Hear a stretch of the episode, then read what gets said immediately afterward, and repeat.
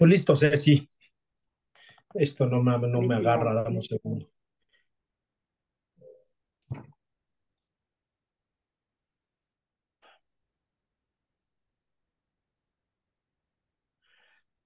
¿Ahí me escuchan? Sí, sí, sí se cambió el Ah, micrófono. ya, ya Sí, agarró. Buenísimo. listísimo. La idea es irnos re- relativamente rápido. Este, si algo que te acuerdes, algo que quieras eh, eh, eh, repetir, una más, vuelve a empezar y listo, ¿no? De la idea. Mm, Y Va, la va, va, intención es va. tener una conversación aquí eh, abierta más en un tema. Aquí el enfoque va a ser más de que recientemente pues, te conviertes en, en eh, full-time associate o ya, sí, ¿no? Ahorita es full-time associate. Sí, sí, sí, o sea, estuve part-time en otro rol, en Entrepreneur in Residence, que es Ok, como un rol que hay eh, a veces en los, en el fondo, que es un emprendedor como que, que está ahí ayudando a sí, las compañías. Entonces ese no fue part-time primer rol, desde, eh, ajá, eso, ajá, si, no, si quieres, no te desgastes, ahorita me, este, te, me Va, platicas un poquito más de eso, de, de- de cómo ha sido esa evolución. Eh, la intención es hablar en un primer tema de lo que es esa, esa transición que has tenido de emprendedor a inversionista, ¿no?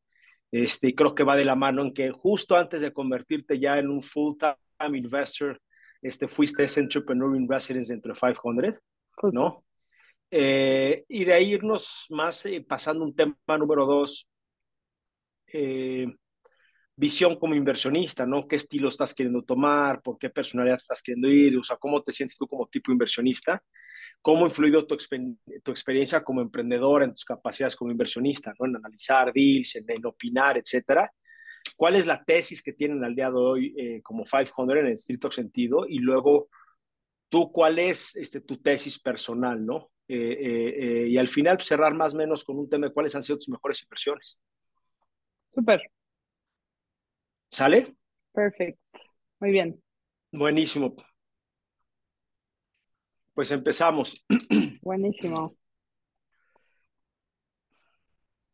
Hola, soy Luis Barrios, fundador y director general de Arcángeles. Nuevamente bienvenidos al podcast de Imparables, donde hablamos con los fundadores de las empresas sobre oportunidades de inversión en Arcángeles, como también con expertos inversionistas eh, de la región latinoamericana, ¿no? Eh, eh, donde hoy arcángeles.com es una plataforma regulada por la Comisión Nacional Bancaria y Valores y donde cualquiera puede invertir desde 5 mil pesos en top startups de, la, de Latinoamérica. En, esto, en esta ocasión tenemos eh, la suerte de contar con Ceci Esquerro, ¿no? que hoy es Full-Time Associate y Portfolio Management en 500 Startups Latam. ¿no? Eh, 500 es un fondo de riesgo en etapa, en etapa temprana, ¿no? en etapas iniciales. Es una aceleradora, se puede decir, medio virtual, que ya nos contará Ceci un poquito más a profundidad de la evolución de la misma. ¿no? Y Sí. finalmente... Eh, eh, un acelerador en etapas semillas de empresas. Ceci, qué bueno tenerte por acá y, y nuevamente pues, un gusto compartir un foro contigo. Mil, mil gracias, Luis. Este, un gusto que, que estemos charlando a que serán 13 años después de habernos conocido un poquito más, Luis, por primera vez. Pues mira, yo que primera vez así ya en un ambiente profesional más de post emprendimiento, digo, perdón, post eh, eh, primaria, secundaria, universidad, ¿no? Post esta parte académica, ¿no? Porque eh, Sí. fuimos a la misma escuela, aunque Bueno, yo iba unos dos años, creo, tres a lo mucho arriba de ti, pero fuimos a la misma escuela, ¿no? En el colegio americano y luego yo me fui a Libero, no sé dónde estudiaste tú, En también. centro, diseño En industrial. centro, claro, en la parte de diseño Sí. industrial, sí, cierto. Sí, Que sí, de eso te llevó justamente, que va a ser nuestras primeras preguntas, ¿no? Pero eso justo te llevó a lanzar tu primer emprendimiento cuando Centro también estaba iniciando en la calle de Sierra Mojada y, y tú te aventuraste, ¿no? Eh, a eh, tú te aventuraste a ser inversionista, a ser emprendedora primero Emprendedora. Antes de ser inversionista, que pues se dice por allá afuera que los mejores inversionistas son emprendedores antes, ¿no? Cuéntanos un poco esa historia, ¿no? De, de, de cómo fue esa, esa, pues esa carrera profesional o ese diseño de tu vida, de empezar como emprendedora y acabar como inversionista, si fue by design o si fue más oportunista el tema o fue nada más simplemente como se fueron dando las cosas. Sí. No, este, bueno, fuera poder diseñar ¿no? Con tanto hindsight y claridad de una carrera de, ya, te decía, ¿no? 10, 12 años. Em, definitivamente no, ha sido más circunstancial. Em, lo que sí fue claro como hacia finales de, de diseño industrial, lo que estudié en, en, centro, fue que me interesaba muchísimo el proceso de diseño y el proceso de como pensamiento creativo y estratégico, más allá de como diseñar la, la mesa o la silla, ¿no? Entonces, de hecho, eh, rompí un poco ahí eh, en esa época centro, cuando me titulé, porque la tesis la quería hacer y la hice de eh, diseño aplicado a, a, empresas. ¿Cómo puedes diseñar un proceso de, de, crear una empresa, no? Y me decían, no, tienes que hacer un producto porque estudiaste este, diseño. diseño industrial. Las empresas, o sea, lo que estudié fue en procesos, ¿no? Un proceso creativo de cómo llegas de A a B o cómo optimizas para, para X resultado. Entonces, pues les peleé ahí un poco a, a decir, no, definitivamente hoy debemos de ¿no? pensar en, en, en, eh, pues emprendimiento, lo que hoy se, se denomina un poco más sencillo de explicar como startups, emprendimiento, ¿no? Como ¿Y a quién le peleabas eso? ¿A quién le peleabas a eso? Los, a los directores de carrera. A los profesores. Este, a los directores de carrera, o sea, a la institución, ¿no? Y en, ese, en esa época no existía, eh, hoy en centro ya hay este, clases de emprendimiento, eh, creo que hasta la, la licenciatura como tal. Em, ya se pues incorporó el diseño, sí.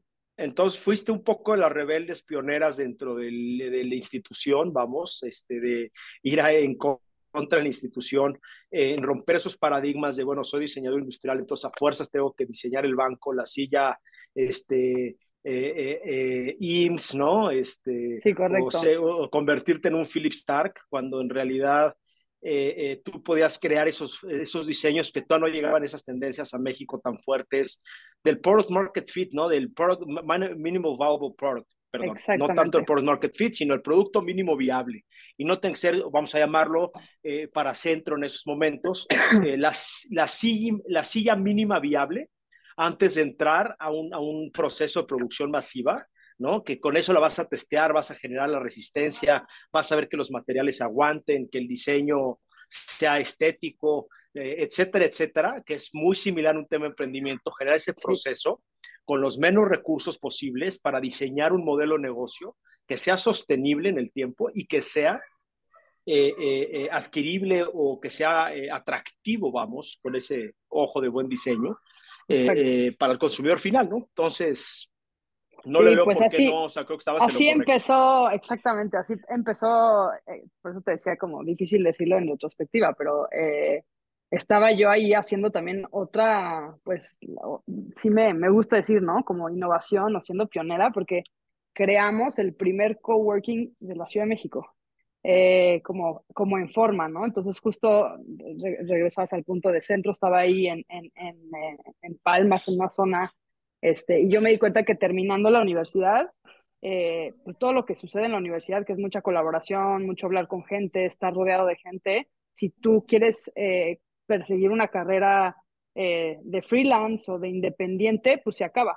Entonces dije, pues, ¿por qué no hacemos, este, en mi cabeza era gimnasios de trabajo, ¿no? Espacios en donde pagas una membresía y vas a trabajar con gente que, que piense como tú, con ideas similares y, y conceptos similares, ¿no? Y entonces la palabra coworking ni siquiera la denominamos en ese momento y no existía como tal.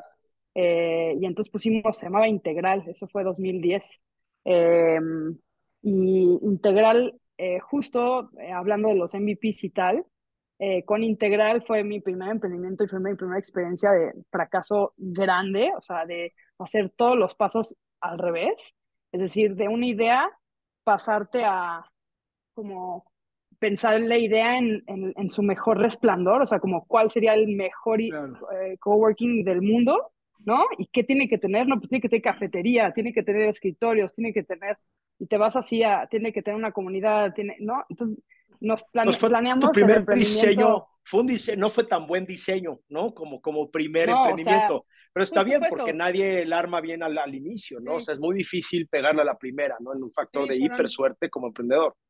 fueron nueve meses de planear algo y salir al mercado, no, o sea, nueve meses planeando algo, sin decirle a nadie, ni a tus amigos, de, porque ay, te van a robar la idea. No vaya a ser la cultura anterior, anticuada. Y, la, y lanzamos y estuvimos abiertos, perdón, me estoy equivocando, año y medio en, en, planearlo y nueve meses operando, nada más y los primeros tres meses con cero clientes, o sea, cero clientes. Eh, y teníamos cocina, chefs, como una, no, sé, como ocho personas trabajando en la compañía, ¿no? Este, todo mal. Entonces hicimos ahí todo, todos los errores. Y yo, me, y yo me acuerdo porque este, creo que fui de, tus pocos, de tus primeros y pocos clientes. Correcto. ¿No? Entonces, este, ahí con, con, con, otro, con otro socio que tuve en, en la vida, eh, eh, nos montamos ahí, nos parecía increíble el concepto, ¿no? Y era también que nosotros estamos empujando una consultora en, innovación, en transformación digital y, lo que veíamos mucho de valor ahí era decir, bueno, si te estás codeando con otro tipo de personas que piensan diferente, eh, que están en un mundo de diseño, en un mundo creativo, nos puede ayudar a nosotros también evolucionar nuestras mentes y poder ofrecer mejores soluciones a, a nuestros clientes en ese entonces que eran clientes este, que siguen a la fecha en Santa Fe con mucha o, nula, con muy poca este, o nula digitalización y ¿no? digital transformation, siguen este, así. Pero me, me, acuerdo muy bien que en la azotea tenías un super plotter, ¿no? Y ahí era donde yo decía, sí, esto debe costar muchísimo. Tú pensando que, que, los estudiantes de centro, eh, esa fue tu primera hipótesis, ¿no? Diciendo, yo tengo que tener un plotter porque entonces van a venir a mí, en vez de irse a hacer plotting en la universidad, que les salía gratis, estaban dispuestos, tú pensabas que iban a estar dispuestos a pagar por salirse de la universidad a un plotting cuando tenían la misma infraestructura en la universidad. O sea, graduados, ¿no? Decía yo, todos los graduados me van a caer así como, como, como deal flow, ¿no? Como top of the funnel. Pero pues no, no se quedaban en Palmas. Palmas no era una buena ubicación. Un destino para ellos. Papá, estabas en Palmas, este, en una zona bastante caótica porque es justo en la última esquina antes de subirte al puente para periférico. Entonces, no hay donde realmente maniobrar y llegar ahí caminando no es tan amigable y la sola eh, bicicleta menos y también estamos en una cultura, estás hablando casi hace 13 años, ¿no? Correcto. una cultura en la que no existía justamente ese ambiente no existía el coworking. O sea, y bueno, no existía la movilidad urbana, o sea, hablándote de bicicleta. ¿No? Y de caminar cada vez se ha hecho como más noble, ¿no? Más amigable, más común. Pero te agradezco porque de ahí fue una inspiración a mí en lo personal, ¿no? Y creo que de ahí se detona el que cuando cierras tu integral, pues nos quedamos en la calle prácticamente, ¿no? Decís, sabes que esto ya decidimos cerrar. Y de ahí fue donde, pues, ¿qué hacemos? Hicimos el propio. Entonces fue cuando creé yo Pool y me fui más a Polanco. Este, eh, que a la fecha sigue, ¿no? Entonces, este ha sido un lugar que muchos emprendedores le han llamado la cocina, eh, donde muchos emprendedores han nacido, han ido, se han instalado, eh, eh, y un poco en contracorriente, ¿no? Porque ahí también empezaron a salir los centrales y algunos otros coworkings en la Roma Condesa más amigable para los emprendedores que vivían en esa zona, pero no estaban conectados con inversionistas, porque en ese momento los inversionistas no pasaban de Polanco. Entonces era un poco a mí mi foco, decir, yo tengo que estar en Polanco y tengo que jalar a los tengo que jalar a las empresas para acá si realmente quieren conectarse con un, con un, con un, un ángel inversionista, un high net worth individual, porque yo decirles a ellos, oye, voy a hacer un demo de ello, oye, te quiero presentar emprendedores en Roma Condesa, no hubieran bajado nunca, porque para ellos no era una zona amigable para ellos, ¿no? Ya lo veían muy lejos, muy retirado. Entonces, en fin, entonces de ahí fue tu primer em, este, emprendimiento integral y luego, Leco. Sí, pues mira, hubo un salto ahí, o sea, como emprendedor, y esto es parte de lo que es súper interesante y parte de lo que creo que hoy como inversionista, pues la verdad tengo muy, muy fresco, es que em, moralmente y de energía yo estaba destrozada, ¿no? O sea, fracasar un emprendimiento es súper pesado psicológicamente, a la cartera, todo. Entonces, eh, ahora sí que tuve que sanar y mi proceso de sanación eh, es, muy, es muy activo, o sea, no paro, ¿no? Obviamente empecé a trabajar luego, luego en, en Mandala, que fue otra escuela enorme para mí, una consultora en innovación.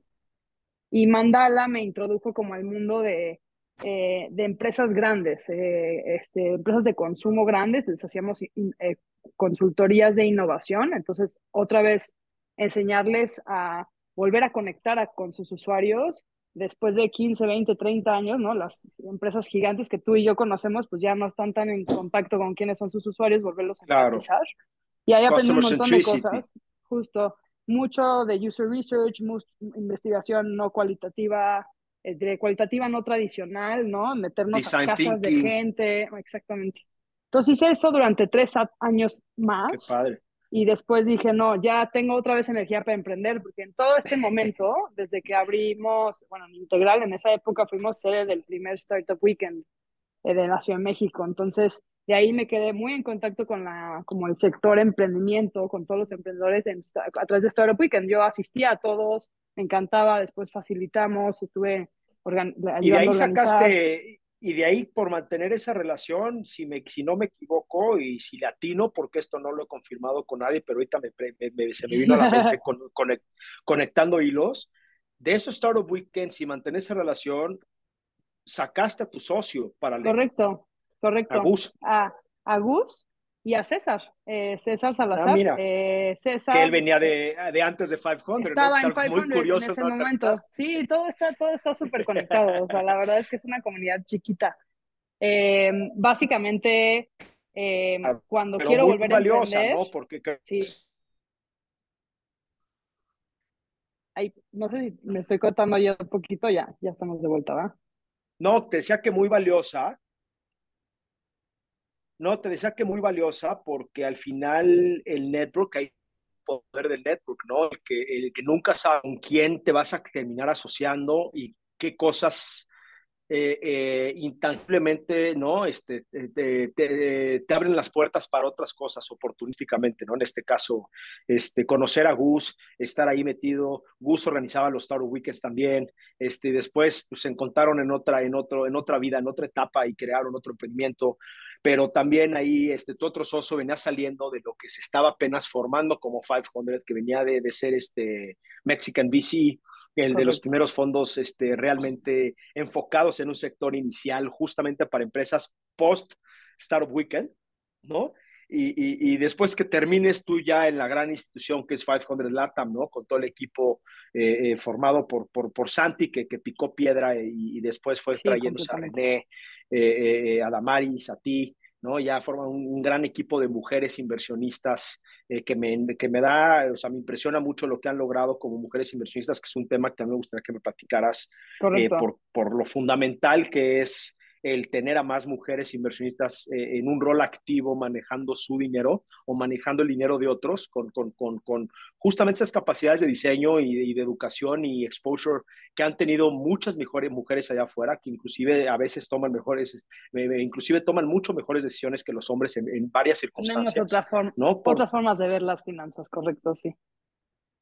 ¿no? Este, entonces, eso es lo que te digo, que esos, esos, eh, eh, eh, contextos entre hombre y mujer para tomar decisiones de, de, de, de dinero, por ejemplo, no, norma, no es algo común en la casa, en el hogar, entre pareja, ¿no? Como que siempre es el paradigma del hombre toma decisiones del dinero cuando la mujer tiene, pues lo administra y lo maneja y tiene otros dolores, otras necesidades, ¿no? Y lo mismo emprender.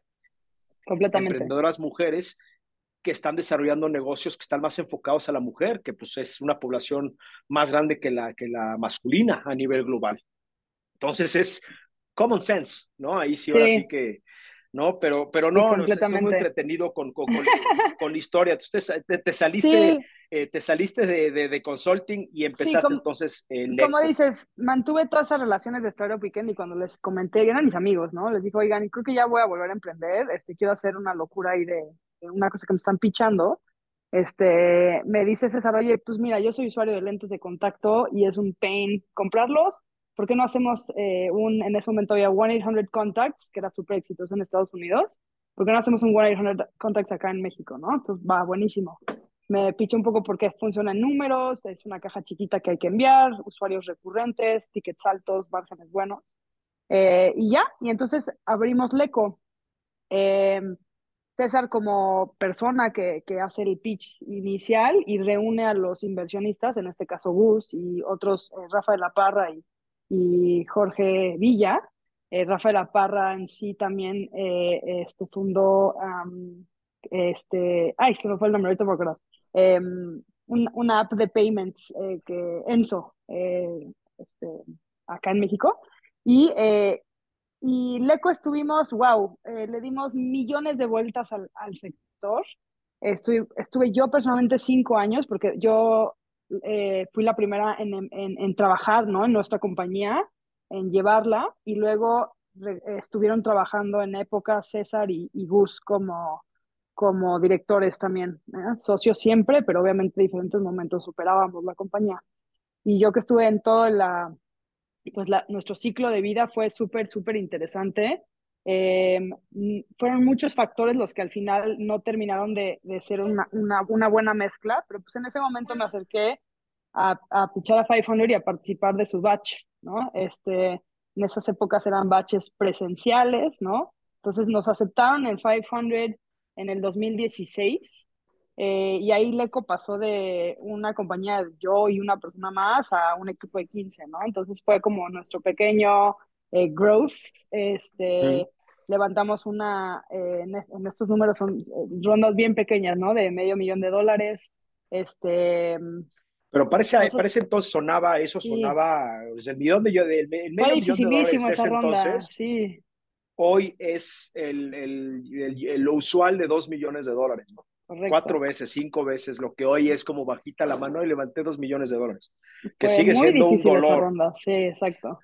Este, y entonces, bueno, pues eh, al- en Leco le estuvimos dando muchas vueltas al sector. También no, pues dio una la casualidad de que perseguimos como un modelo medio equivocado de eh, integrar también el modelo que tiene Ben and Frank, que son un, una bala, ¿no? Que lo están haciendo excelentemente bien en, en frames. Y llegó Lentes Plus a México, liderado con igual mucho, mucha inversión detrás. Entonces me, nos quedamos ahí en un, en un limbo, no, no avanzamos. Eh, y me acerco con 500 a, pues, a disculparme, a decirles, oigan, saben que yo ya le di cinco años a esto y no veo por dónde pasaron ahí un par de cosas de, de las políticas de, de, WhatsApp, porque lo que pasó es que acabamos haciendo conversational commerce. Fuimos pioneros igual en, en usar WhatsApp como método de venta real. O sea, WhatsApp igual un día nos enteramos que en la página de WhatsApp estábamos como success story, así del eco uh -huh. en Latin America using este WhatsApp y como, órale, wow, somos pioneros por ahí también. Este, total, el caso es que eh, eh, no, no, no tuvo el, el, éxito. Leco y sigue. De hecho, quienes nos escuchen estén usando lentes de contacto, por favor no vayan a la tienda a comprarlos. No es necesario. Leco.mx. Exacto, pueden tomarle una foto a su cajita y no, se los mandamos. Y eh, pues me acerco con 500 a decirles, oigan, ya no va a regresar si returns, esto ya no, no va a explotar. Eh, ¿Por qué no? Pues mil disculpas, no, yo voy a buscar mi siguiente aventura profesional. Dijeron, vente a 500, ¿no? O sea, este, vente como vendedora, justo este rol que tenemos, que es oh, qué padre, en ¿no? Residence. Y eso es, este, y eso es algo que también este, me encanta porque digo, es mucho la filosofía que, digo, yo, yo le tengo mucho cariño a 500, ¿no? Porque creo que tenemos el mismo mindset y la misma Sí, forma total. de invertir y de ver las cosas, ¿no? Y aquí de una situación que pueda ser muy incómoda, se sacó provecho para ambas partes, me explico, sin Totalmente. afectar a otros, ¿sabes? Tomar las cosas como son y, ¿sabes qué? Como bien dijiste, ¿no? Con la transparencia que se merece y con tu moral y con, tu, con tu, pues, tus valores y, y, y, tu liderazgo, ¿no? Tu personal branding, que eso también te va curtiendo y te va formando como inversionista y como emprendedor y por la reputación que tienes, lo único que tienes en el ecosistema de emprendedores es eso, ¿no? Tu reputación, tu palabra, tu forma de actuar, tus actos, ¿no? Como dicen allá afuera, el walk the talk en este Claro. sentido. Entonces tú con la, con la transparencia que se merece, pues fuiste a decir a tus inversionistas, uno de ellos principalmente 500, que la Sí, había puesto en ti, sí, ¿sabes qué? No te voy a retornar la lana porque este negocio se convirtió más lifestyle, no me aguanta a mí, no aguanta a varios de la organización, se va a quedar chiquita porque no, no, no logramos darle ese brinco, porque no tuvimos el capital adecuado y porque ahora ya hay más grandes, ya hay más ruido, etcétera, etcétera, se nos fue la oportunidad. No necesariamente Tal fue un cual. fracaso, pero no fue el outcome o el resultado que ustedes están buscando. Y al tocar la puerta 500, en vez de, de decir lo, lo, tradicional y esperarse en esos momentos a la cultura que hemos venido tratando de limpiar aquí en Latinoamérica juntos, eh, de, eh, pudiste haber recibido el típico, no, ahí te quedas, me tienes que ayudar, eh, tienes que, este, no, para, este, para eso te di el dinero, no como si fueras ahora ya una esclava de tu propia regrésame, idea. Regrésame la, la inversión, Y si no, ¿no? te es demando, una inversión, este, ajá. y si no te demando, pues es inversión a capital, pero fue a riesgo, pero no me importa, entonces, este, negligencia, operaste mal, te gastaste mal el dinero, que he escuchado varias historias de esas, y lo único que acaban pasando es que esa actitud lo único que hace es hundirte más rápido a ti como inversionista, y es una, es, es, es una, una acción harakiri, ¿no? Es una acción suicida, porque tú solito estás acelerando la muerte este, y el desgaste eh, emocional de las personas, que luego al final pues, eres el apestado. Sí, como fondo estamos aquí para el juego un poco a largo plazo y el The Big Numbers Game, ¿no? O sea, van a haber muchas compañías de nuestro portafolio que no... son small numbers in a big number. Ajá, exactamente. O sea, van a haber muchas, mucha cantidad que no retornan lo que estás esperando, pero pocas en cantidad que retornan un número gigante que, te, recupera que, regresa todo el fondo. Entonces, nosotros, y precisamente hay, muy, hay, hay, hay, cúmulos de founders que van en second, third, fourth time founding, ¿no? Y esa es la filosofía, es tener una, una eh, pues un fondo y una relación con nuestros emprendedores y, y, un poco como al tema de cómo, cuál es mi estilo de emprendimiento, o sea, en tan temprana etapa invertimos en las personas, en ellos, en su capacidad de resolver problemas y si no le atinamos ahora sí que a la primera, en una de esas sí vuelven con su segunda eh, compañía y nos vuelven a elegir como fondo y estamos ahí y ahí es donde pues los, números cuentan. Pero no, nuevamente, Ceci, creo que tú me puedas corregir, pero regresando al punto de los number games, como todo esto es un tema de probabilidad estadística eh, y la estadística dice que el 80-90% de las compañías van a fracasar y que el 90% de tus retornos van a venir del 10% de tus inversiones, ¿no?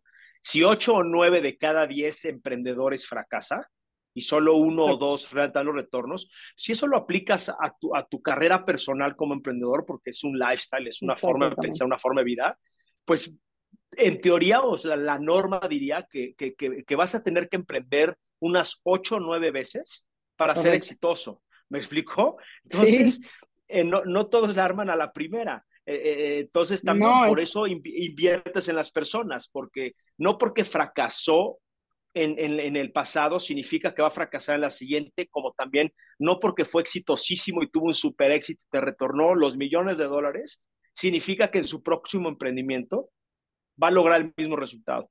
Sí, completamente. Sí, completamente. Sí, pues eso ha sido el bello camino de, llegar a, acá. los dos, los dos ganaron experiencia. Decidiste quedarte. Eso es correcto. Y también en ese momento, igual yo traía, eh, pues, otra vez un dolor en el corazón, en el alma. Y ahí sí dije, ¿saben qué? Ya no quiero tener nada que ver con el O sea, yo me voy de este mundo, ¿no? Y me entrevisté en BBVA, y me fui así como a otros sectores así a entrevistarme y mientras tanto yo era entrepreneur in residence en 500 y eh, eh, este y me empecé a dar cuenta que ahora sí que el ROI personal, ¿no? Yo mm, no, no tenía que preparar mucho para sesiones con founders, tenía que solamente estar presente en las sesiones y escuchar y hacer esas preguntas que cambian eh, ¿no? el panorama o cambian la vida, eh, la, trayectoria. Entonces, salían de las, salía yo también de las sesiones y, la, y los founders movidos, ¿no? Entonces decía como, wow, pues la verdad es que ¿por qué me quiero alejar de un ecosistema en donde con poco, ¿no? O sea, no, pues ya llevo un rato, ya, ya, entiendo exactamente, ¿no? Entonces, pues sí soy bueno en esto, entonces no me, no me quiero ir por, por el Big Corp, voy a quedar por acá. Entonces ahí fue donde decidí ya este, chistoso porque el día que decidí ya me quería quedar en 500 full time, fue el primer día que, que cerramos por la pandemia, ¿no? Entonces, eh, ya, pues ya es el wind down de marzo 2020, que ya, ya llevamos este, pues un rato ahora sí también, eh, que empiezo, empiezo ya como con este rol de associate y entro al equipo de portafolio. Y ahorita eh, soy portfolio manager, entonces manejamos el portafolio eh, de todas las compañías, tenemos cerca de 160 activas hoy, somos un, un, fondo que invierte a escala, esa es, esa es la, la, tesis, o sea, 500 es una familia de fondos, ¿no? Entonces tenemos fondos en todo el mundo, en todas las eh, eh, economías emergentes. Nosotros como LATAM operamos e invertimos en Latinoamérica como región, entonces acá hemos hecho más de 200 inversiones Estamos celebrando los 10 años de 500 este, el año pasado, ya este va a ser ya el, onceavo año. Em, y eso, y entonces eh, ahora el reto es gigante, ¿no? O sea, ahora tengo este, 160 lecos en donde verdaderamente somos, tenemos una relación profunda con los founders. No con todos platicamos diario, pero hay con algunos que platicamos diario o etapas en las que platicamos diario con ellos. no, em, claro. Pero es una relación de largo plazo, ¿no? Es una relación en la que te nutre y como bien dijiste, y es algo que también a mí es lo que me motiva haciendo lo que hago, porque yo también, eh, digo, un poquito me relaciono y me identifico mucho contigo porque eh, eh, una de mis razones principales por, la, por, por, lo que hago, lo que hago, ¿no? ¿no? En este sector, no es que sea bien remunerado al principio, en realidad es que tragas mucha caca al principio y como emprendedor y, como mentor y como acelerador e inversionista, ¿no? Porque uno cree que el, que el, VC, el VC vive en la abundancia, levantar un fondo también es un dolor de cabeza y tiene unas responsabilidades hiper fuertes y también tiene muchos altos este, eh, eh, probabilidades de fracaso por lo mismo, ¿no? Porque justamente dependes de la materia prima, que la materia prima son justamente las mismas startups que van a fracasar. Entonces, si no escoges bien y no construiste un buen portafolio y luego no lo administraste de manera correcta, pues también vas a fracasar, pero vas a fracasar con más dinero y con, una, con un dolor, con una presión mucho más fuerte de, de varios inversionistas detrás, ¿no? Pero, pero realmente yo no lo he hecho por, por, por, dinero, lo he hecho más justamente por ese impacto y por esas ganas de, de, de, de cambiar los paradigmas y cambiar la mentalidad de, latino, de, los latinos, ¿no? En querer emprender, en querer, querer salir a, aventurarse y resolver problemas. Y yo también, las primeras veces que mentoreaba, cuando estamos con Dapul, que era más un club de emprendedores, ahí es donde yo realmente fui generándole ese amor al arte de, de, aprender a ser un buen mentor, a saber escuchar en este sentido, y también mi cabeza creativa eh, eh, y la forma en la que pues yo he tenido esa exposición me daba esa facilidad de hacer, como bien dices tú, las preguntas de, de, de, puntos de, ¿no? Este, Pivotales, ¿no? Eh, las, las, puntas, sí, las preguntas cruciales que te generaban eh, otra, o hiper, hiper, hiper honestas y transparentes, algo que, que, otras personas no te dirían, te dirían vas por buen camino, o no sé, pregúntale a alguien más por no querer herir tus sentimientos. Yo era mucho de así es las cosas, y fue algo que me fue ganando esa confianza y reputación con los emprendedores, decir es que por lo menos Luis contigo, me dices las cosas como son, para bien o para mal, o me haces pensar o me cuestionas ese, esa abogacía del diablo, ¿no? Entonces, la verdad es que me identifico mucho contigo eh, en esas razones por las cuales te, decidiste y qué bueno que no te fuiste ahí este, a, las, a las torres, este, sea mayor, sea esmeraldas, sean este, pantalones, eh, en fin, ¿no? Entonces, qué bueno que no te fuiste a esas torres y te quedaste más en, edificios de, de, de, uno o dos pisos. Eh, al pie de los emprendedores, ¿no? Entonces... A seguir aquí, sí, correcto. Claro. Ahora, tu visión como inversionista, ¿cuál es tu estilo, no? ¿Cómo has formado esa, esa visión ya que llevas un ratito con esa cultura de estar del otro lado de la mesa? y cómo influye, también cómo ha influido esa experiencia como emprendedora en tus capacidades como inversionista, ¿no? Sí, pues sí es impresionante cómo, o sea, llevo, eh, si lo quieres ver, poco tiempo, ¿no? Eh, casi llegando a los tres años. Eh, y en este tiempo ya hemos hecho, estoy justo viendo ahorita, son 90 inversiones, ¿no? entonces, y para hacer esas 90 inversiones hacemos un funnel muy grande. cada batch, que son 10 O sea, tú has hecho 90, tú has estado involucrado en 90 inversiones. Sí. Entonces ya traes ese exposure. Ya me ah, alcanzaste. es que eso es lo que es impresionante en, en escala, o sea, como en 500 a mí me encanta y me, me vuela la cabeza como, como lo, lo que he podido ver en, en este como corto periodo, ¿no? Te decía, cada batch que elegimos a 10 compañías, vemos mil, vemos mil compañías. Eh, y cuando te digo vemos mil, es que yo formo parte como del top of the funnel, eh, por decirlo así, en, en, en inversión. Es decir, vemos... Eres el crawler todo, esa la araña que está viendo todas. Sí, tenemos un sistema propio en donde podemos hacer upvotes y downvotes. Yo no es que vea las mil, pero yo junto con otras tres, cuatro personas pasamos, hacemos las, eh, vemos las compañías, hacemos una primera entrevista de media hora y con esa primera entrevista de media hora eh, te das una idea si quieres seguir sabiendo más de la compañía o no. Eh, es un cúmulo de la manera en que el founder, eh, principalmente la manera en que expresa su compañía, eh, la manera en que conoce o no su ecosistema y si crees o no estas hipótesis con las cuales él está trabajando, él o ella, ¿no? y entonces, de, estas, les estoy dando números de una convocatoria, ¿no? Que, que hacemos tres al año.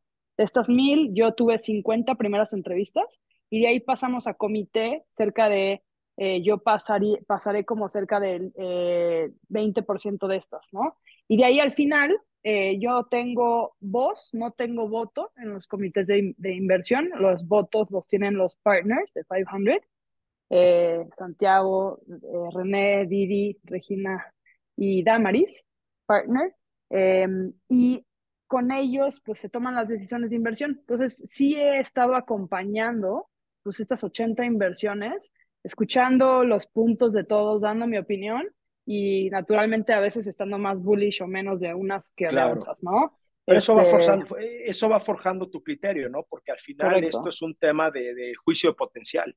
Y creo que la, mejor manera de realmente ir formando ese o forjando, fortaleciendo, ¿no? Nutriendo ese juicio potencial es a base de estar día a día este, ¿no? escuchando y escuchando, escuchando, que es a mí de alguna manera yo no tengo tanto staff. Este, nosotros en ArcFund pues, siempre hemos sido, eh, yo soy un solo GP, menos dinero, menos capital, pero más o menos el mismo impacto. Al día de hoy, pues tenemos un portafolio como 85 compañías en las que pues, principalmente he participado yo en, en todos los diligence de eso, en todos los scoutings de eso, y no nada más fueron 80, revisamos igual, no, es una unas 600 al año.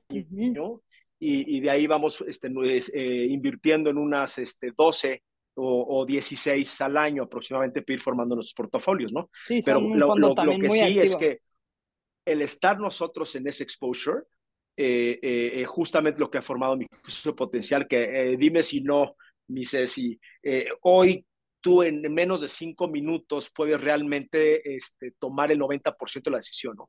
De decir si esto va o no va, vamos, en cuanto a modelo de negocio, make sense. Por lo menos, hijo, creo que eh, creo que ese es lo que se escucha. Yo, cinco minutos me parece todavía difícil, ¿no? O sea, sí, cinco minutos te, das un buen entendimiento si esta persona no me, no me vas a seguir, ¿no? En 90, ah. por eso, en esos cinco minutos, toma la decisión si realmente quieres continuar. Claramente hay mucho más variables que vas a analizar y por eso vas a hacer un diligence, pero en ese... Eh, eh, sí, es durísimo, desde cómo te dicen el one-liner de la compañía. Sí. Con eso ya sabes si, si, si, si, si te engage, you engage or not, ¿no? Este, o, o, ya quieres que se acabe la reunión de a, qué hora se acaba el, el pitch, ¿no? Sí, Sí, es, es duro, o sea, eh, es, es, duro tener el upper hand, pero nosotros en ese proceso de selección de compañías, pues escuchamos, como bien dices, muchas, muchos, muchas formas de decirlo, eh, mercados, sectores.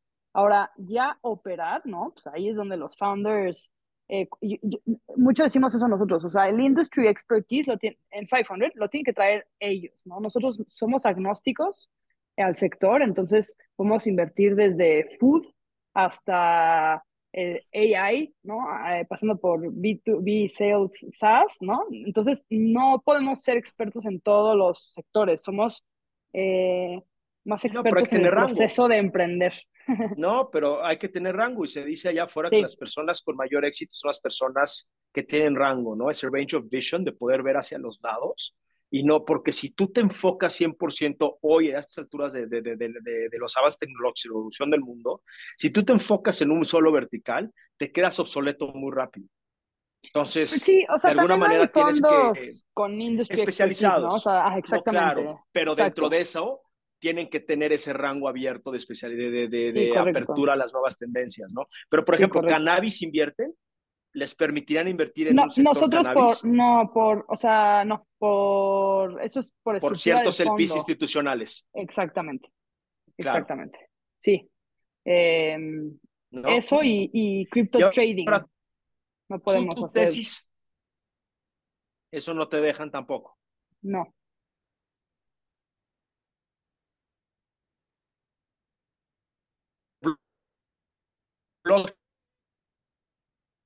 o sea, compañías no, no te, sino que realmente es infraestructura web 3 para crear los, los modelos de negocio. Eh, eh, eh, ¿Dónde nos quedamos, Jordi? Justo cuando le estabas contestando a Cecilia. Después de, que ah. dijo que no pueden crypto trading. Ah, ya, ya, ya. Está bien. Entonces, en temas de blockchain no se puede porque me estabas comentando, pero las empresas que están queriendo construir sobre los layers. Tecnología blockchain sí, eh, Porque el fintech va para allá. Ah, ok. Sí, sí, sí, sí. No, un exchange, no. Exactamente, exchanges no, exactamente. Y ese es el fondo de luchadores 3 que tenemos hoy abierto. Eh, las, no sé cómo va a estar el futuro, ¿no? Eh, Yo estoy en dos, ¿verdad? Yo invertí en lucha dos o em, lucha tres. Dame la buenaza en esa, creo que sí, creo que sí. creo que estoy en los, eh, ¿no? Este, eh, sí, no, no te preocupes, nada más este, saber si los acompañé en el 3. No, yo soy de Lucha 2, que también es uno de los top performing funds de, de 500 a la fecha, va muy bien, me estoy encantado con las empresas, además de que va, hay varias de esas que luego yo este, repito, ¿no? Invierto con mi fondo también después del programa. Claro. Bueno, pues, que a mí me de, de, capacidad de, acceso. O sea, lo que me intriga muchísimo es es que, bueno, vienes ya de cinco años, cuatro años en 500, estás creciendo dentro, dentro de la organización, no tengo duda que próximamente pues, podrás llegar a un cierto nivel ya más de partner en los próximos fondos, ¿no? Pero ya con este nivel de experiencia, de haber, en ese entonces serán 150 o 200 compañías que han pasado por tus garras este análisis, que te da muchísima formación, pero eso, eh, yo creo que en paralelo está formando una tesis tuya, ¿no? O sea, como que has, eh, eh, has ido formándose o identificando ese patrón de por dónde, dónde está siendo más sesgada tomar decisiones más bullish que bearish, como mencionaste anteriormente, ¿no? Cuéntanos más o menos por dónde se te está yendo esa tesis. Fíjate que es una gran pregunta que no me he hecho a nivel personal, ¿sabes? Como que como tenemos mandates, mandates generales, pero si hay estilos. Creo que a mí en lo personal me llaman proyectos de pronto bien clavados. O sea, cuando... O sea, un deep learning o clavados. Se escucha, te iba a explicar. Un problema muy social. No, cuando, cuando se escucha muy acotada este eh, go-to-market y este usuario inicial. Los difíciles. Eh, pues algo muy, muy específico, ¿no? O sea, cuando, cuando es súper claro que, porque cuando vienen con, con temas un poco más amplios o mercados más amplios, en early stage. Es más fácil. Es más, es más fácil de decidir. Y es más, eh, para los founders es más difícil empezar con un mercado más amplio. Eh, y entonces yo me he dado cuenta que... está más competido. Correcto. Y tienen que tener el potencial de crecer su TAM. Y necesitas más capital para poder este, eh, realmente llegar a una masa crítica suficiente inicial para poder validar ese, y se, van a, y se van a distraer mucho en el proceso, porque como es muy amplio lo que están queriendo atacar, hacemos, exacto, le estamos resolviendo a este usuario y también a este, y, pero también a este y también a este. Es como, y eh, vamos por partes. Entonces, claro. Un, primer, como una, una primer cosa que yo veo que, que de pronto yo tengo este interés y, y los otros medio pasan de largo esos, esos startups, es como que esté bien acotada la, la, el product market fit o la solución a la cual están queriendo llegar, pero no obstante pueda crecer a un tan más grande, ¿no? Luego eh, pasa eso que, que, los juzgas por lo que están haciendo hoy, la solución actual, y no necesariamente ese es el end game, ¿no? Entonces, un poco Totalmente. preguntarles, es como, la visión. Es como un means to an end, que eso es muy importante, ¿no? Y, y, creo que tenemos un poco estilos iguales, porque sí. creo que a la fecha nosotros, si te fijas, eh, si, si, si, ¿no? que conoces relativamente bien mi portafolio, nos gusta invertir en the investable companies. Me explico, o sea, cuando me llegan a mí varios founders, o sea, la mayoría de las veces los founders que nos llegan a nosotros, y no porque seamos el último recourse, ¿no? La última opción de su, de su fundraising, sino, eh, no sé por qué, pero nos llegan empresas que me dicen, Luis, que me rechazaron 17 fondos. Les pregunto por qué. Y esa, y esa respuesta es muy importante para mí porque ahí podemos, puedo llegar a detectar si hubo un, un, efecto parvada, ¿no? El famoso flocking, de que todos se fueron con el mismo miedo. Y yo por mi experiencia, por mi exposure, digo, no, es que eh, justamente se fueron por lo superficial, por como ya está ahí, ¿no? Este, eh, entonces lo ven tan claro, o el típico es que, ¿cómo vas a competir contra Rappi? Es que Google mañana llega y, te lanza una plataforma similar y ya te comió el mercado, ¿no? Ese tipo de cosas ahí te das cuenta que algunos inversionistas no son tan sofisticados o tan visionarios eh, en algunas veces. Y ahí es donde te digo que, que, es justamente lo que dices, que empezar de nicho luego a veces te abre las puertas para después masificarte o hacer el pivot a romperla, ¿no? Porque te dio en un ambiente más más, más centrado, más enfocado, eh, eh, y es donde también muchas de nuestras empresas nos gustan esas compañías que están buscando descentralizarse de las ciudades o, como le llamamos nosotros tech neglected, cities, que nos llegan con modelos de negocio que muchas veces en ciudades megalópolis grandotas como Ciudad de México sí funcionan, pero funcionan en microcolonias para empezar. Entonces digo, ¿para qué quieres estar con ese ruido enorme de la Ciudad de México y que se van a pueblos o a ciudades secundarias donde la rompen porque son la única opción y porque ahí testean y son mucho más agradecidos en los Que son muy buenos modelos esos también, sí y que, le está, que no, la gente, la población está llena de celulares, pero no tienen los servicios. Entonces tú llegas como el único servicio para hacer un plugin, ¿no? Y así tenemos varios modelos, como es el este, eh, eh, eh, Aparta, claro. o Aperto, de Argentina. Y, y, bueno, en fin, ¿no? Este, pero... Otros dos, otros dos como tendencias que yo veo en, en, en, mi, en las compañías que a mí me gustan un poco más y eh, con mi experiencia del ECO justo viene por ahí, es eh, compañías light en operación, eh, es decir, más tech startups que, que company o que tech enabled, ¿no? Este, Es difícil porque pure tech o cuando son, sí, no, como no tienen tanto factor operativo, muchas veces están innovando en mercados completamente nuevos. son el, el, el, SaaS puro, ¿no? y ese es un riesgo muy este, alto, porque si, la, si, llegas...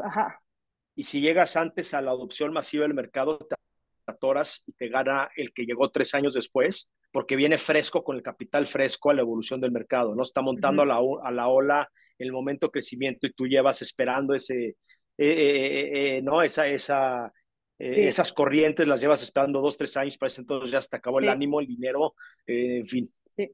No, y una tercera que una tercera que estoy en la búsqueda de, pero o sea, como es mi eterna búsqueda, es más de impacto. A mí yo soy muy, como mucho de climate impact, clean tech, cosas así, eh, pero pues naturalmente no somos un fondo de impacto, entonces tienen que tener, sí, tienen que tener un factor grande, pues, eh, de potencial de retorno y a veces no, o sea, sigo buscando, ¿no? Como ese mix propio o, eh, que, sea bueno para 500. ¿eh? O sea, entiendo. Lo que pasa es que luego puede ser que tú estés queriendo enfocar demasiado al impacto social, social, social. Cuando eh, en este sentido, esto yo lo vi mucho también en Singularity y lo vi mucho también en el COFAN, ¿no? Este, que Santi también forma parte del COFAN Fellows.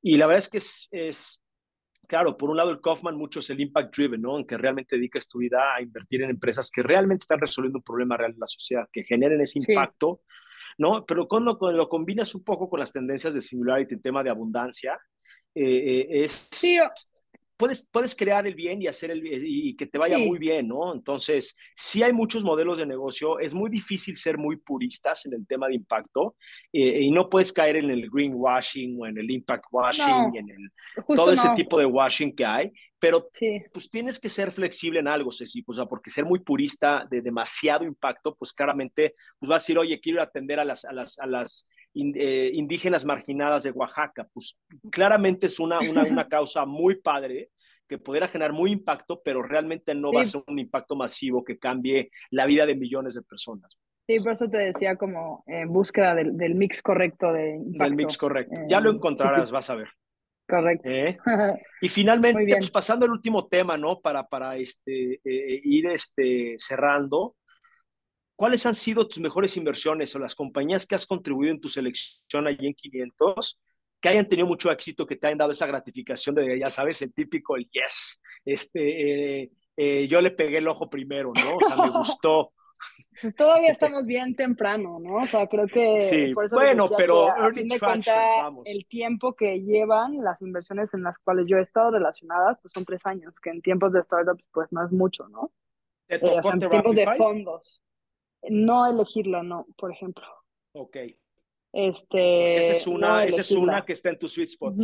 Esa es una que, pudiera estar en tu sweet spot y pudiera estar en una de tus mejores inversiones. Mira, más jóvenes, este, eh, y, y, fíjate que a lo mejor a lo que me gustaría cambiar la pregunta es, este, Órale, cámbiala. Nosotros acompañamos a las compañías, tenemos esta esta modalidad que se llama POC, eh, Point of Contact, y es como una persona que se le asigna o designa a esa compañía para llevar el seguimiento.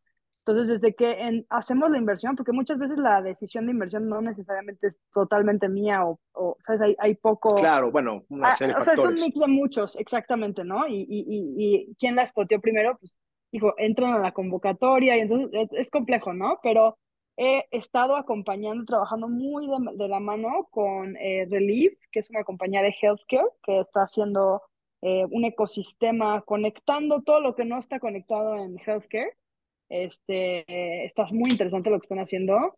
Y eh, pues ellos son una compañía que ya llevo un rato acompañándolos o ayudándolos a, avanzar y estoy muy, pues muy sorprendida con todo el avance que llevan. Em, y las demás siguen estando más jóvenes, pero eh, pues recientemente eh, estamos muy este, pues bullish con, con Revi, que son, justo son de las que te decía que es súper acotado lo que están haciendo. Ahorita están haciendo reviews por WhatsApp, pero eh, rápido nos dimos cuenta que no era suficiente quedarnos solamente con reviews por WhatsApp y estamos haciendo, bueno, pues Revi está diseñando una plataforma para conectar eso de regreso a marketing campaigns. Eh, y conectarlo directamente como un usuario, o sea, el review que te da un usuario llega a ads y te da performance de, de vender, de, de, venta de regreso a las compañías. Ya, y Tani no es similar a la que dices de Relief recientemente. Tani, es parte del portafolio, eh, esa por ejemplo no... Tani Salud. su POC, sí, el POC de Tani es Didi, eh, y Tani es un Sí, eh, pero no, es, es, bastante diferente de Relief. Tani vende cirugías eh, ambulatorias. o sea, em, Tani es más de que te, te ayuda a financiar eh, ese tipo de operaciones que el seguro no te quiere pagar. te ayuda a elegir la operación, el, el, provider correcto para operar. Ok, service provider. No te va, okay. no te va a cubrir el seguro. el seguro te ayuda a hacer selección, porque es difícil como saber con quién operarte. Este... Bueno, y ahí hay una oportunidad de negocio, ¿no? Correcto. El financiarte esas, eh, ayudarte a hacer un buy now, ¿no? El care now, pay later. Exacto. Este, sí. en ese tipo de modelos. Exacto.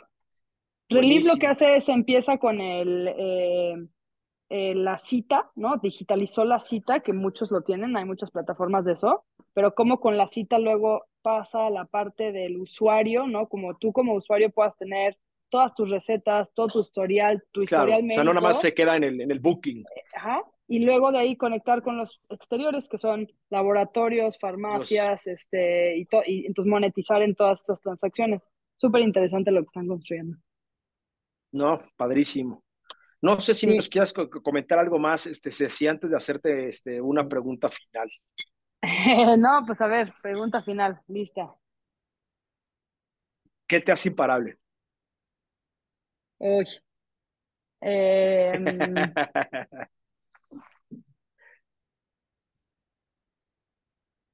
mm, disfrutar que eh, todos los días tengo una alarma a las 12 del día que me recuerda que estoy viva y la vida es muy fugaz.